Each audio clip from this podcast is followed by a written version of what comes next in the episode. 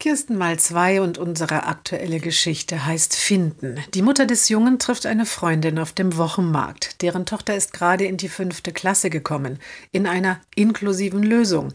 Die wurde groß in den Medien vorgestellt. Hallo, sagt die Mutter des Jungen, du schlenderst auch über den Markt.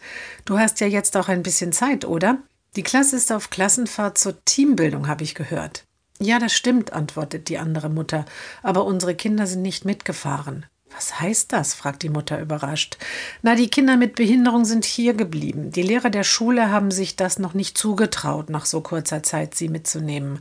Und die Sonderpädagogen fanden das auch richtig. Die Kinder mit Behinderung sollten sich erst einmal als Gruppe finden, haben sie gesagt.